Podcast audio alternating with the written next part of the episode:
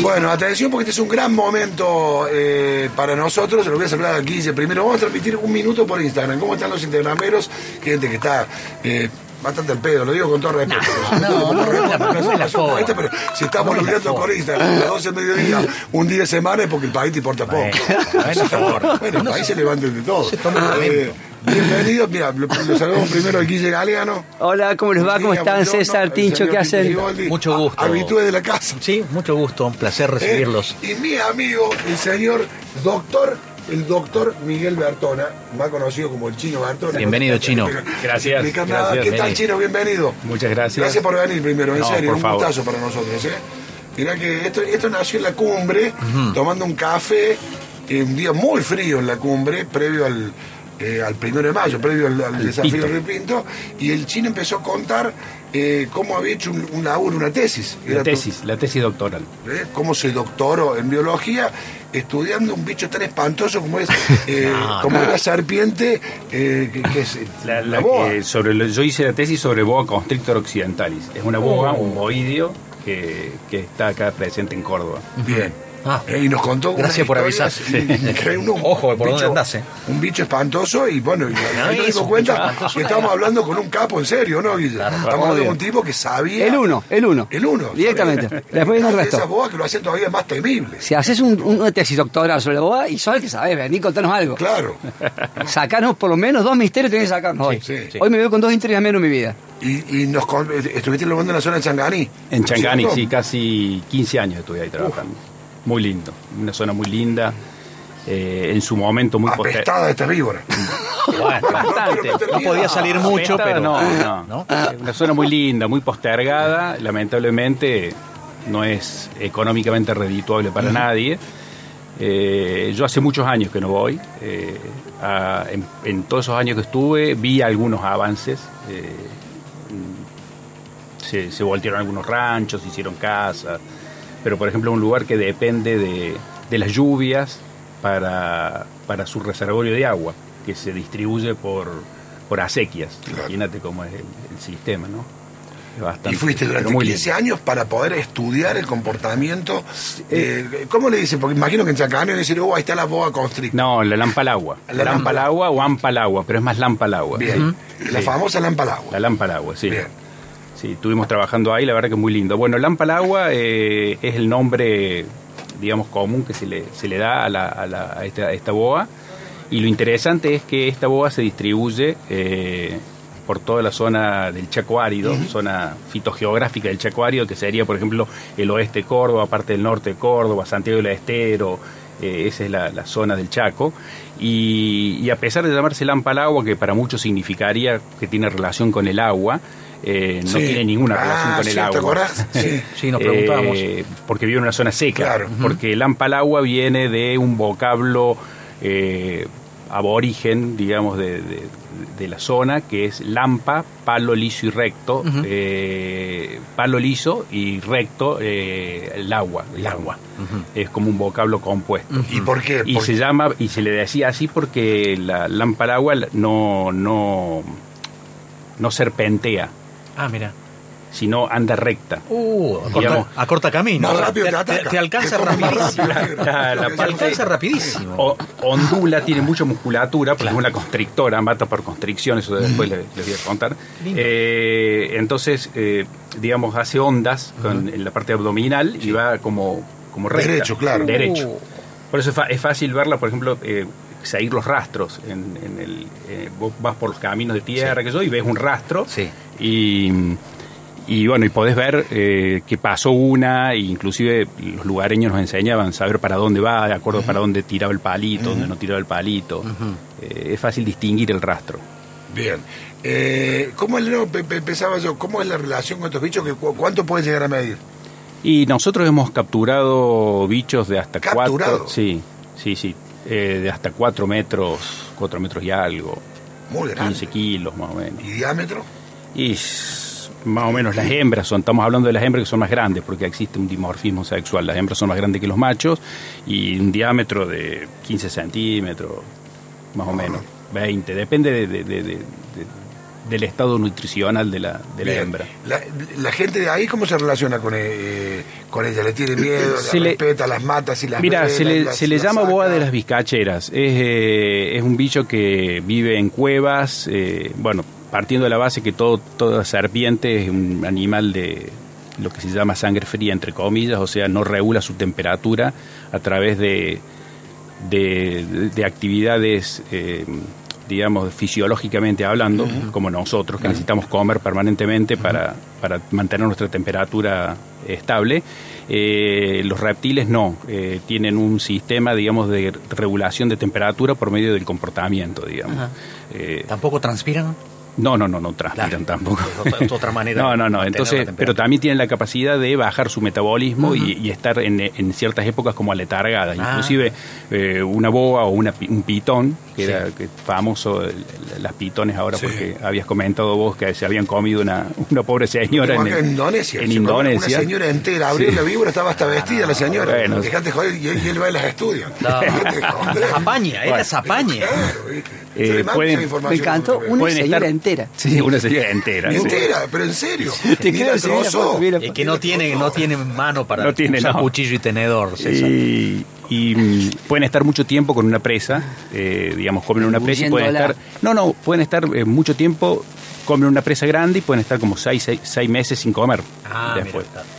Van regulando su temperatura, su actividad, inclusive para la reproducción es muy importante la regulación de la temperatura. Parte de nuestro trabajo fue determinar las condiciones en las cuales se reproducía y tiene mucho que ver la elección del hábitat, tiene mucho que ver el uso de, de- de distintas zonas, por ejemplo, si usan las cuevas, no usan las cuevas. Entonces, volviendo a la pregunta que me hiciste antes, Sí. la relación del poblador lugareño, eh, eh, se la llama voz de vizcacheras porque está muy relacionado con eh, la vizcacha, no solamente porque usa sus eh, cuevas como refugio, sino también porque lo utiliza como para comer, digamos, las come.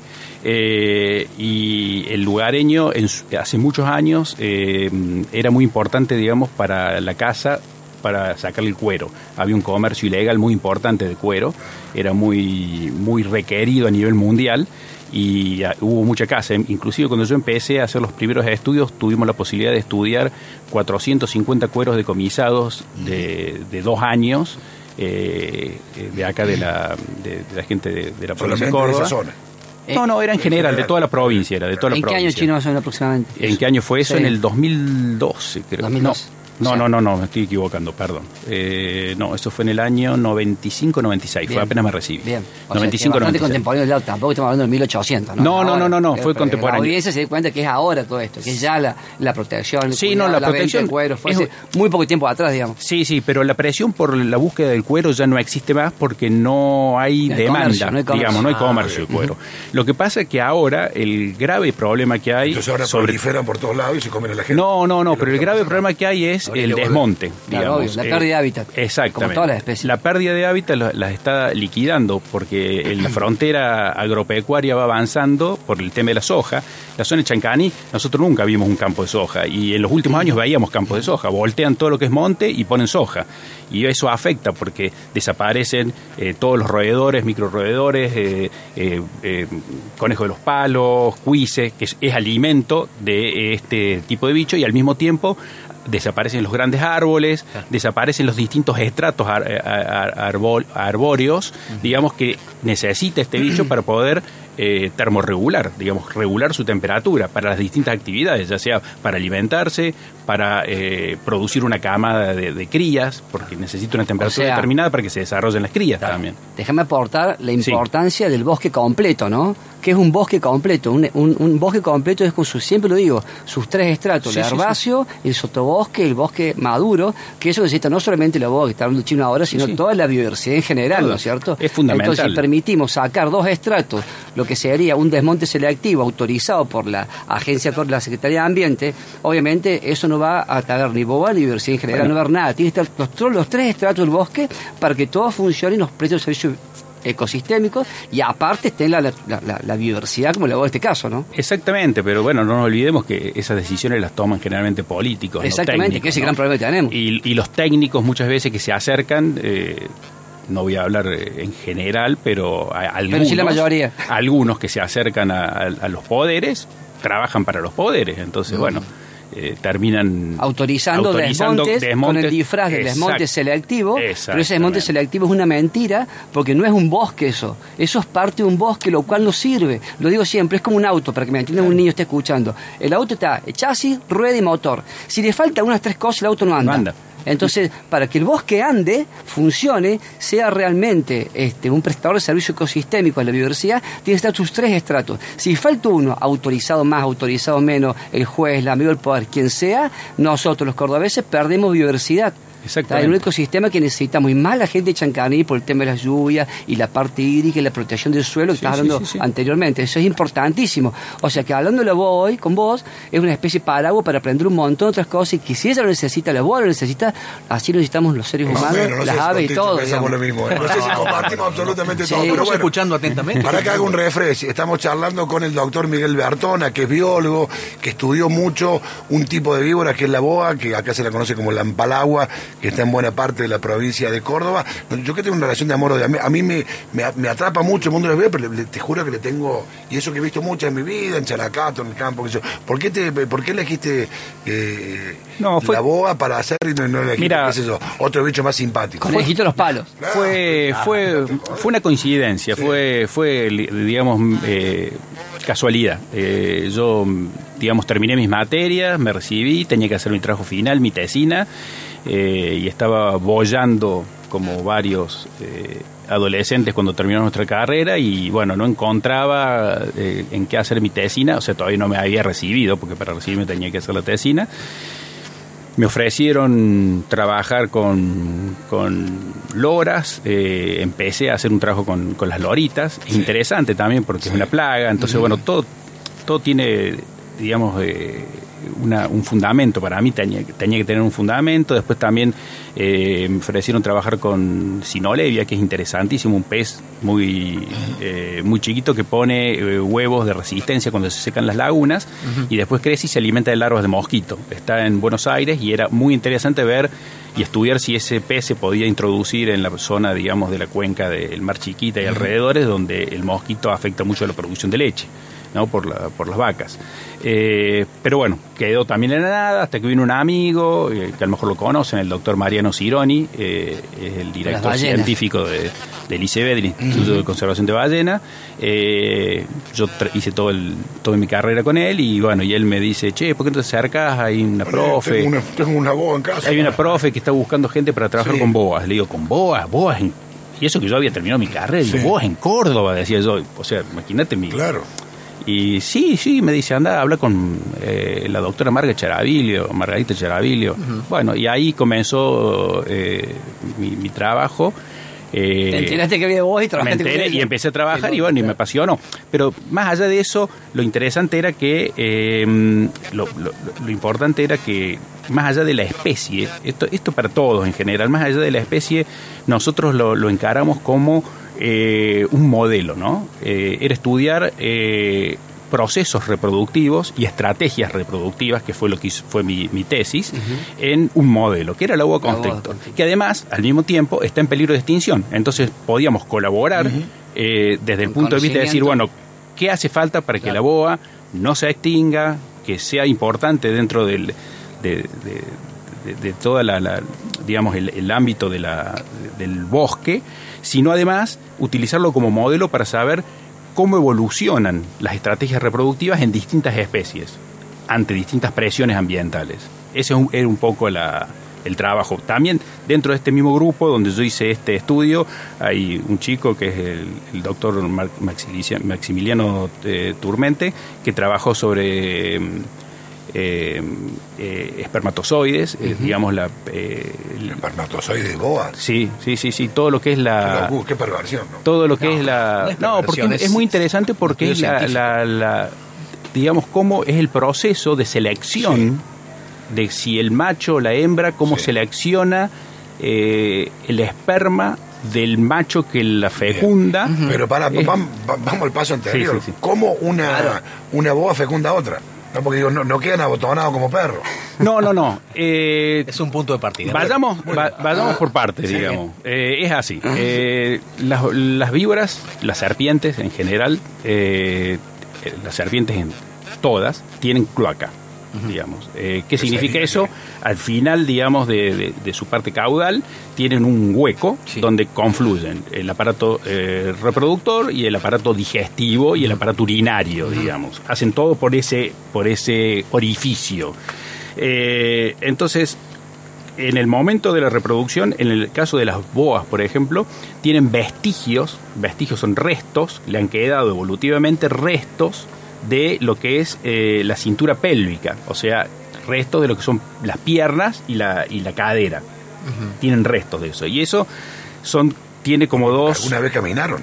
No, no, evolutivamente tuvieron tuvieron miembros que lo fueron perdiendo y quedó, quedó la serpiente. Claro. Entonces, eh, eh, esos eh, vestigios le dejaron como dos púas que tiene Ah. el macho más desarrollado que la hembra, que las tiene al lado de la cloaca. Sí. Entonces, en el momento del apareamiento se pone el macho al lado de la hembra, Sí.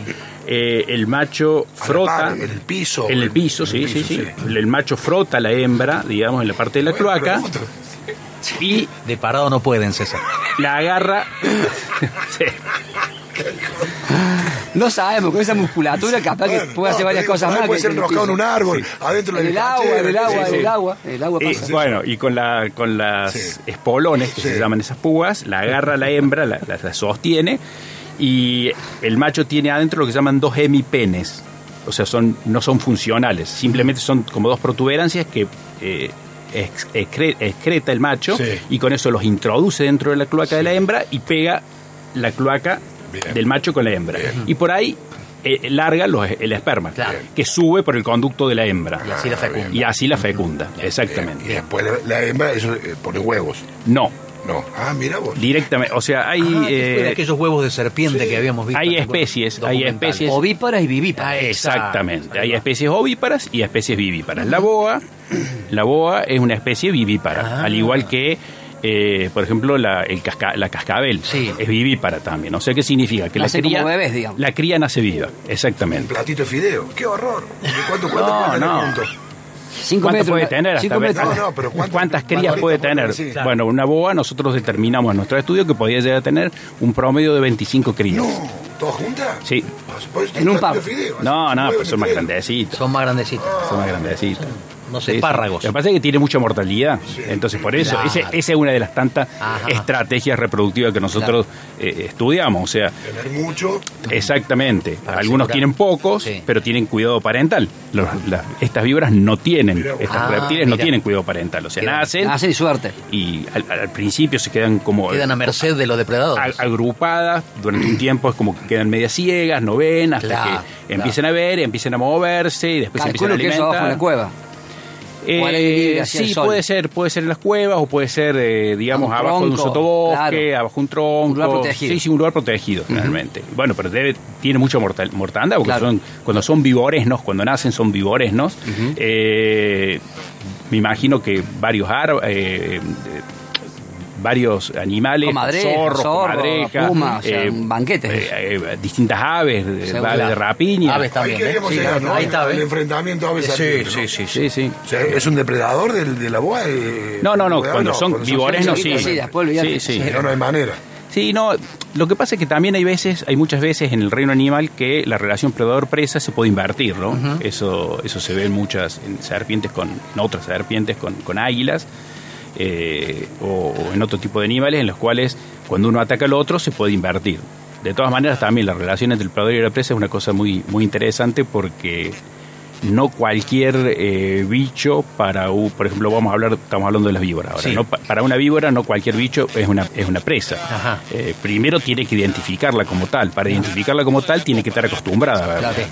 Si no la, no la ve como algo normal, Tiene que poder con ella, ¿no? digamos, claro, no sabe si va a poder con claro. ella. Y Segundo, no arriesga nunca. exactamente. Segundo, tiene Eso es que- bueno para el hombre, porque digamos, se supone que no está acostumbrado. se el supone hombre, que no. Por, por ejemplo, hay un, hay un dato muy interesante en uno, al señor Indonesia. uno de los boidios, uno de los boidios de, de- de América, que es la, mm, la, la anaconda, que Sí. se Uh. mueve por, Uh. por el Orinoco, por el Amazonas, que es muy grande, es Sí, es muy grande, grande.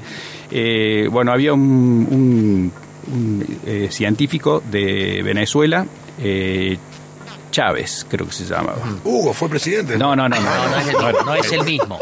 Eh, trabajó mucho para National Geographic. Eh, nosotros tuvimos algún contacto con él en un, en un eh, congreso. Eh, bueno, nos comentaba, en uno de los trabajos, comentaba cómo eh, ellos trabajaban mucho, hacían lo mismo que nosotros, capturaban los bichos, hacían distintos estudios y después los liberaban en el mismo lugar. Eh, y, y en esa, mm, digamos, en esa dinámica de capturar y largar, capturar y largar y estar mucho tiempo en un mismo lugar, es como que por tamaño el hombre podía ser una presa para, eh, Una para, la, anaconda. para la anaconda. Eh, pero se tenía que acostumbrar. Y en un momento vieron cómo después de mucho tiempo una de las anacondas que estaba marcada empezó a seguir a uno de los investigadores como para medirlo, Ah, para atacarlo. Eh, claro, Eh, claro, porque ya, ya se había se había acostumbrado. Pero es, es una de las, de las cosas fundamentales para que sea una presa, digamos. Si no, te puede atacar, digamos, si se ve amenazado. Amenaza, más para defenderse. Para comerse. defensa, no, no para comerte. Si se ve amenazado, te va a tirar un tarasco con una lámpara agua, no te va a atacar para comerte. Te va a atacar si vos vas y te metes cerca y te acercas. ¿Te atacó, Aparte, ¿Te atacó alguna vez? Eh, sí, me puede haber tirado. No, nunca me mordió. Bien. Pero me, me- te tiran Te tarascones, claro. pero te avisan. Uh, digamos, eh, tiene una forma, eh, el lámpara tiene una forma de avisar cuando se pone agresiva que es eh, eh, junta mucho Abre la aire. boca, sí. No, junta mucho aire y lo, Sí. y lo larga por la glotis y hace un ruido muy, Ah, muy No, feo. Lo- muy lo- feo. El ruido lo que te parece yo, espeluznante. Exactamente, es espeluznante. Pero parecido a qué más o menos, Y- para que ah, sepamos. Sí, es un, como un, graznido. hace una cosa. No me digas, me muero. Y, y se te, realmente, yo acostumbrado, pero cada Sí. vez que te hacía eso, es como que se. Sentís que la la, piel. la piel de Sí. la piel de pollo que dicen que porque Sí. es, Claro. eh, Te rechazo, te rechaza ese ruido, es tremendo, sí. Y bueno, y avisa. Es lo mismo que pasa, por ejemplo, con dentro de las víboras eh, venenosas que tenemos en Córdoba, con la cascabel. La cascabel tiene su cascabel. Exacto. Y a- apenas Cuando se siente amenazada, sonar. lo hace sonar. Y lo hace sonar Agárrate. y, y, y, y te vas, y chau, y se acabó. Y no- por eso no hay tantos accidentes con cascabel, Ajá. salvo que la pise cuando está dormida y bueno, Uh. te va a pegar el tarascón porque se va a querer defender. Che, Chino, una pregunta. Sí. ¿Cuántas serpientes venenosas hay en Córdoba? ¿Cuántas hay en total? ¿Cuántas son venenosas? ¿Y cuántas este, porcentajes tenemos de, de mordeduras reales, No, digamos? mucha, gente, Bueno. mucha gente se parece y no saben qué porque se lo, se lo comió una guaco. No, No está en la estadística, no está la estadística. Mira, eh, en Córdoba hay más o menos 35 especies de, distintas de serpientes, de las cuales Cinco, ¿no? de las cuales solamente 5 son Sí. venenosas. Ahí está. Tranquilo. de, la- César. de las 5 venenosas, 3 son yarara, una es la cascabel y la otra es la coral. Tres yarara, cascabel y coral. Y Cinco. coral. Vamos con esas cinco. Tremenda, Yarara tremendamente venenosa. La yarara son tres. O sea, digamos, la- entre la cascabel y la yarara son más o menos el mismo tipo de veneno que es hemolítico. O sea, ataca los tejidos, ataca la sangre. Bien. Me quedo tranquilo. Eh, y la O sea, coral que te es la que morís tiene... como, digamos. Una muerte lenta, más agónica. No, no, no, na- nadie se muere hoy, salvo que no sea at- atendido el momento, digamos, pero hoy tenés Con un buen suero eh, un suero antiofídico a antiofídico, tiempo. un ¿Hay un polivalente para todo? Sí, Sí. sí. Eh, pero lo tienen que lo tienen que poner en lugares donde, por Bien, ejemplo, acá en el Rawson, Sí. ¿está? Eso hay que averiguar cuando uno se va Sí. al interior, Sí. ¿Cuál es el más donde hay lugares donde si vos Claro. te vas y decís, bueno, yo me voy al Durazno, por ejemplo, sí. un lugar donde hay mucha víbora, qué sé yo, y me voy de carpa, qué sé yo, averiguo cerca del Durazno, No ¿Dónde está el suero? donde hay un Santa. Rosa Calamuchita. Santa Rosa. Calamuchita, hay suero Yo shopping, sé que me voy a ir a, Googleo ese punto y me voy tranquilo. Exactamente, tengo cuatro o cinco horas para irme, tengo que tomar precauciones como por ejemplo si me pica una, ¿qué hago? No hago torniquete, Tomo no tomo líquido, alcohol, tomo tranquilo. mucho líquido, No me quedo no tranquilo, eh, aflojo la ropa, me tranquilizo, que yo, y me voy, tengo cuatro o cinco horas como mínimo para llegar tranquilo a un lugar para que me pongan el suero. Eso Tornique- torniquete no. no, No. jamás. Fíjate, vos lo Jamás. hemos visto en tantas películas. Ni torniquete, ni eso de, de chupar y escupir, Ah, eso tampoco ni sirve. cortar, ni cauterizar, nada. Porque una vez que eh, te pica, Ya el, está. el veneno Está se, introduce Chao, en está el- inoculado. Entonces vos lo que tenés que tratar de hacer es que no circule tan rápido. Si vos te pones nervioso, corres, caminas, Sí, qué sé sí. yo, empieza a circular más rápido y se Claro. empieza a distribuir más rápido el veneno en la sangre. Entonces vos tenés que tratar de Quedarte tranquilizarte, Sí. tomar mucho Si líquido. estás con alguien que te lleva, pero si estás solo y tenés que hacer todo vos, Estás, estás rodeado de serpientes. ah, Bueno, de esas cinco, Vamos obviamente cinco. tenemos la, la yarara chica, la yarara grande, yarara de la cruz, la yarara ñata, Mira. que hay menos, que es la que se encuentra más en la sierra, tenés la cascabel y tenés la coral. Sí. Vamos por la coral. La coral tiene un veneno muy, muy Potente. potente que es neurotóxico. Digamos, eso te, te puede producir una parálisis eh, para el corazón, para eh, los Es letal. pulmones, todo es letal. Es letal. Pero la coral es tan chiquita Sí. Digamos, en su tamaño, Claro. todo. Es tan- Con- con la boca aparte, chiquita. es muy vista porque es color rojo, blanco y negro. Sí. Entonces, que casi no hay accidentes. Eh, te- tenés que meterle el dedo dentro de la boca, Sí, tiene una boca muy chiquita, casi no hay accidentes. La cascabel que se llama accidente y no ataque. Accidente. es que son Son- accidentes, son no son ataques, para no, nada. no te va a atacar nunca porque para chiquita. nada. Pobre bicho, está viviendo en su, Hay en que su hábitat. el dedo en la boca. A ver, Hay que meterle a el ver, dedo en la boca, yo tengo ya. una pregunta. Vos estás en tu casa tranquilo, sí. qué sé yo, y se mete alguien Sí. y lo caga trompada. Depende del tamaño. Depende del tamaño. A veces le invito no un té. dialogamos. A veces le invito un té de hierba. Te pisa. decir, señor, ¿qué es eso? Me voy. Te pisa, vos estás en el sillón viendo ahí tranquilo como Sí. un partido, Sí. qué sé yo, Y de pronto. y de pronto viene un guaso, está medio dormitado y te pisa Sí. La pierna. Sale y le pega un trompadón. Igual está en tu Sí, casa, la- claro, y no te de- eso. Claro, Sí, es lo mismo. Pobre bichito estaba Sí, ahí sí, en su sí. lugar, esperando, tranquilo. Viene un guaso y pasas. la pisa. Te, te lleva a defender, no te ataca, No, por eso no, es está muy Vos accidente. porque no viste serpiente a bordo. ¿No viste Ah, serpiente sí, a bordo? pero por y, Tremenda. Pero ¿dónde lo llevaron a la serpiente? claro. ¿En el avión? Y, y- y La- no viven ahí. La sacaron de su hábitat. de su hábitat, pobre bicho. Estaba feliz en su casa. Bueno, Bueno, coral no. Coral que metí el dedo adentro de la boca. Y ahí te recién pica. Si La- no te pica una coral. la cascabel- Esa está nula. Ya está. Nadie va a meter el dedo en la boca. Esa no, No. la tenemos. la no. cascabel, Quedan avi- cuatro. la cascabel ranking. avisa. Cascabel aviso, o sea que Se, se siente amenazada, shh, ruidito. hace así ruidito. Listo, con- descarta. Esa es piola. Te avisan, no te, Te te quiero picar, pero no No quiero. usen auriculares en la Claro, sierra, no, no chicos, vaya no con- auricular. no vaya con el. Walkman a la jungla porque El Walkman. Viste, es ahora van con los cosos inalámbricos Sí, todo el tiempo. el la. Y después, y tenemos las tres yararas. La Sí, ñata, sí. generalmente se distribuye por la sierra, en la parte alta. Yo no he visto muchas. Eh, la yarara grande o de la cruz, que es un poquito más tranquila que la otra. Y la yarara chica, que tiene más la distribución que las otras. Y, cambiaste la cara con la chica aparte. Porque es más agresiva. Ahí está. La chiquita es más Esa agresiva. es la brava. Bueno, el 80% de los accidentes que hay en Córdoba son producidos por la yarara chica. Ah, Chica es chica, vamos con los centímetros. ¿Cuánto mide la chica? Porque la gente Y puede llegar a medir. una adulta. medio metro. Se le dice yarara chica porque es más chica que la grande, Claro, pero ponele un metro, un metro metro. diez, sí, un- no más que eso. 60, Tiene de sí. chico. Pero eso es como grande. Claro. Si, si no son más chicas, 80, 90. Ah, Redondeemos en 70 y lo mismo en una 70, figura decente. sí, Está sí. bien. ¿Y la más grande es más venenosa o no tiene que ver el tamaño? No, no tiene que ver el tamaño. No, no. el- el- el- si es más venenoso o menos venenoso dentro de la misma especie, por ejemplo, es si, si ha picado o no ha picado, la cantidad de Ah, veneno claro. que tiene, que es la cantidad de veneno que te va a Lo ino- junta. inocular, ¿me entendés? Eh, y dentro de ese 80% que estamos hablando de yarara chica, la ma- gran mayoría de accidentes se dan en gente que trabaja en el campo. Ajá. Gente que está, digamos, en el hábitat claro, permanentemente. claro, claro. Que es gente que va a alambrar, eh, va a buscar Exactamente, ganado. o que está desmontando, Desmontando, bueno, o que bien. vive ahí en la zona. Se topa pero- todo el tiempo con esta. Exactamente, exactamente. Entonces no, digamos, eh, el turista tiene que tener cuidado cuando va a los lugares, ir por lugares abiertos. Hablar. Si, si te vas a meter por un monte donde está cerrado. Bota de goma, usar media caña, por una- acá en 40 Exactamente. La de exactamente. la bota de Yuya. Chaleco antibala, La todo. bota- Yuya es muy buena, la moto. Sí. Si no te pones los protectores esos que usaban los cazadores, viste, de cuero que se llevan a señor. eso, la canilla, la canilla, la canillera. Exactamente, y con eso se solucionó. No meta la mano en una cueva, no meta la mano dentro de un Ah, tronco. Claro. qué claro. ocurrencia también. Dos dedos de frente. Sí, sí, sí, sí. sí. Claro. Escasea gente con esto, pero bueno, hay que estar preocupado. Claro, sí, va. me está escaseando No, todavía. pero es que me acordé de Eso te desmonta me está escaseando. A una chica, una, una adolescente la mordió, pero había, estaba sentada en una, una piedra al lado de la, de, de la cascada de las bandurrias, que se llama Sí. Chalacato, y había como un huequito, Ah. y metió la mano porque quiso sacar como una piedra que ella creyó que había adentro, Y ahí acá. la mordió. Y como no pudieron ver qué serpiente la mordió, la cargaron y la llevaron de- derecho al Domingo Funes, y aparentemente no había sido una serpiente eh, venenosa. Claro. Pero la murió. Sí, sí, sí. ¿no? La que soga, que Ah, cagazo no, te por pegaba. Olvídate, No, olvídate. viste, tremendo. Hay que tener cuidado con esos tremendo, huequitos. Sí. Bueno, Siempre hay en la sierra, aparte piedra, que una mica, que va juntando algo. Sí. No, no, hay que agacharse. No, nada. Nada, no, en Nada. serio, no. Yo no sí, veo eso sí. no lo hago nunca. No, no, no, no. No, Sí, es que te lo digo veo que víbora, pero tampoco me Esto es solo el primer piedra. capítulo, eh, da para varios capítulos. Sí, ¿sabes? sí, sí, yo estoy acá Sí, al tengo- pendiente todo cuenta Tengo varios datos más, pero no quiero hartar a. No, no, estamos chochos. a la pobre ¿Puedo audiencia. hacer un repaso de lo que dijiste? De las 25, re- eh, eh. 35. de las 35, en Córdoba, cinco nomás son venenosas. Sí. La coralta ¿cómo sabe? descarta. Claro, vos decís, ah, no, La coralta descartada. la cabeza, mira la cabeza está muerta. ¿Cómo le No, está bien, pero se puede distinguir. O sea, ob- obviamente que uno se pone nervioso cuando ve.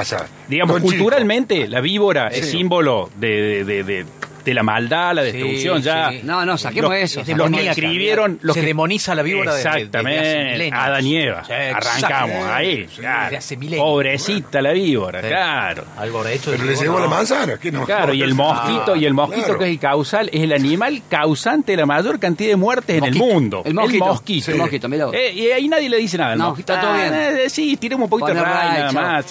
Yo le tengo más miedo al mosquito que a la víbora. Mira, Que digo.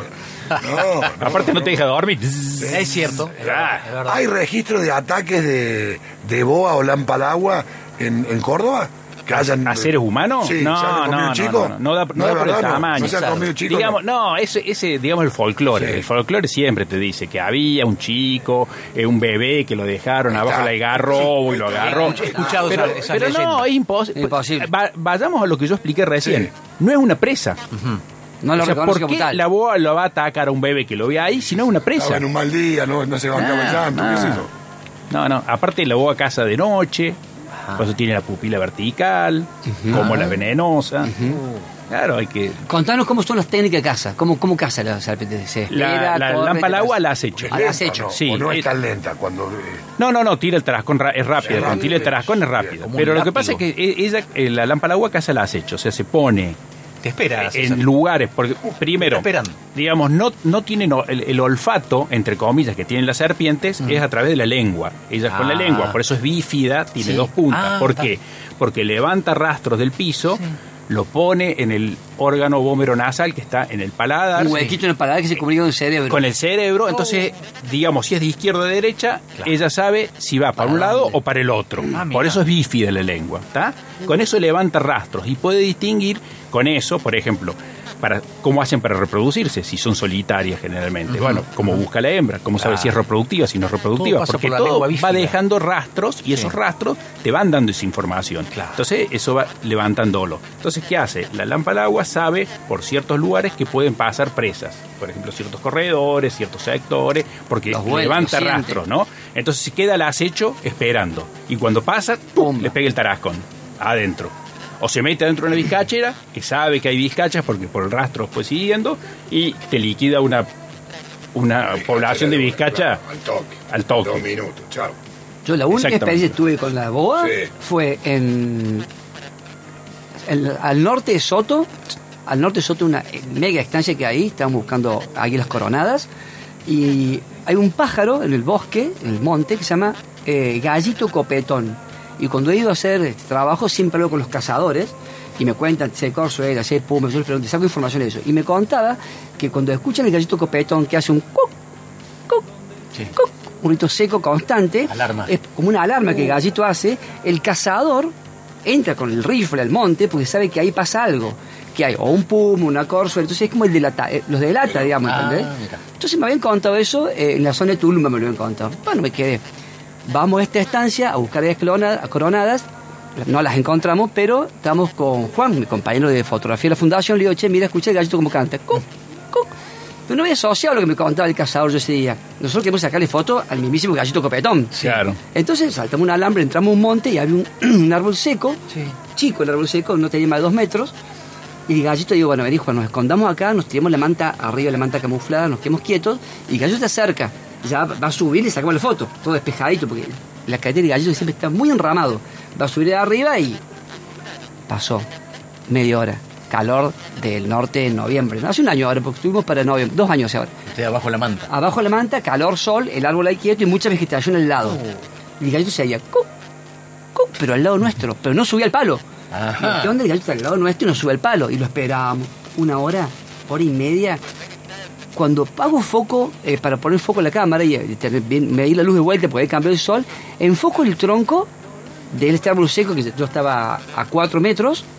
Cuando miro la rama, digo, claro, ¿qué va a subir? Juan, sacate la manta. ¿Qué pasa? Me dice, ya esperamos tanto y le saco una foto. No, no, sacate la manta. ¿Qué? Mírate ahí.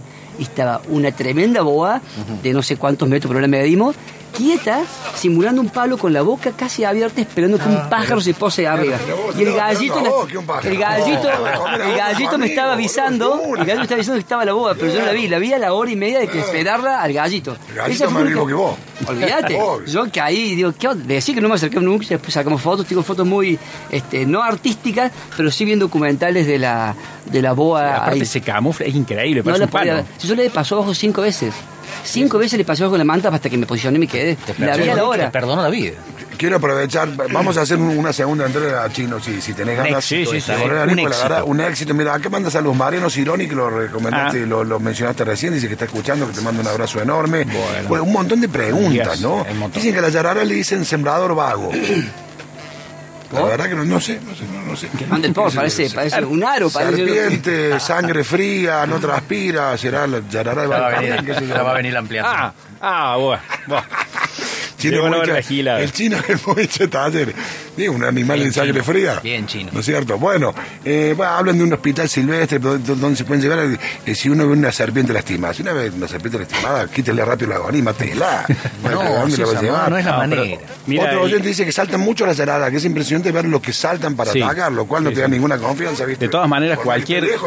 Cualquier duda que tengan sobre serpientes y todo eso, el mejor lugar para ir es el Centro de Zoología Aplicada. Está el doctor Gerardo Laino, que está a cargo ahí.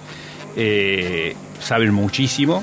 Eh, y bueno, y los pueden ayudar. Y cualquier accidente que tengan en Córdoba, directo al Rawson. Al directo al Rawson. Ese es un dato que no sé si la gente lo sabe. o sea, no, Es lo mismo. todos- no sé si todos tenemos claro eso. Picadura de araña, Rawson. picadura de escorpión, picadura de víbora, derecho al Rawson. No titubeamos. No agarramos Google Maps, fíjate que hospitales por acá. Hay, derechos todavía. Sí, sí, sí. Total, una vibra fuerte me dice son 4 o 5 horas. Sí, sí. Creo que en cualquier punto de la provincia, no sé, en una velocidad, llegás al Rawson Sí, sí, de sí, Córdoba. Sí, si no, Sí, se- sí. en una época el, el domingo fue un entonces cuando íbamos a Characato Habrá siempre más, teníamos sí. a mano esa data por, eh, por las dudas y una época... No, no, en el interior hay Sí, muchos lugares claro, que tienen, claro, sí, claro, sí. claro. En tiene que haber muchos sí, lugares. en- Obviamente que no es el único lugar. También. Pero para asegurarse algo, sabes que hay. Después averiguás por dónde andás, calculo. Sí. Bueno, eh, un lujazo. El doctor Miguel Bertona, chino querido, un gustazo y No, te comprometemos para Sí, una- tenés un, segundo, un segundo capítulo. Estamos, Ave, estamos. ave y serpiente, tenemos que hablar quién está. es más depredador del uno del otro.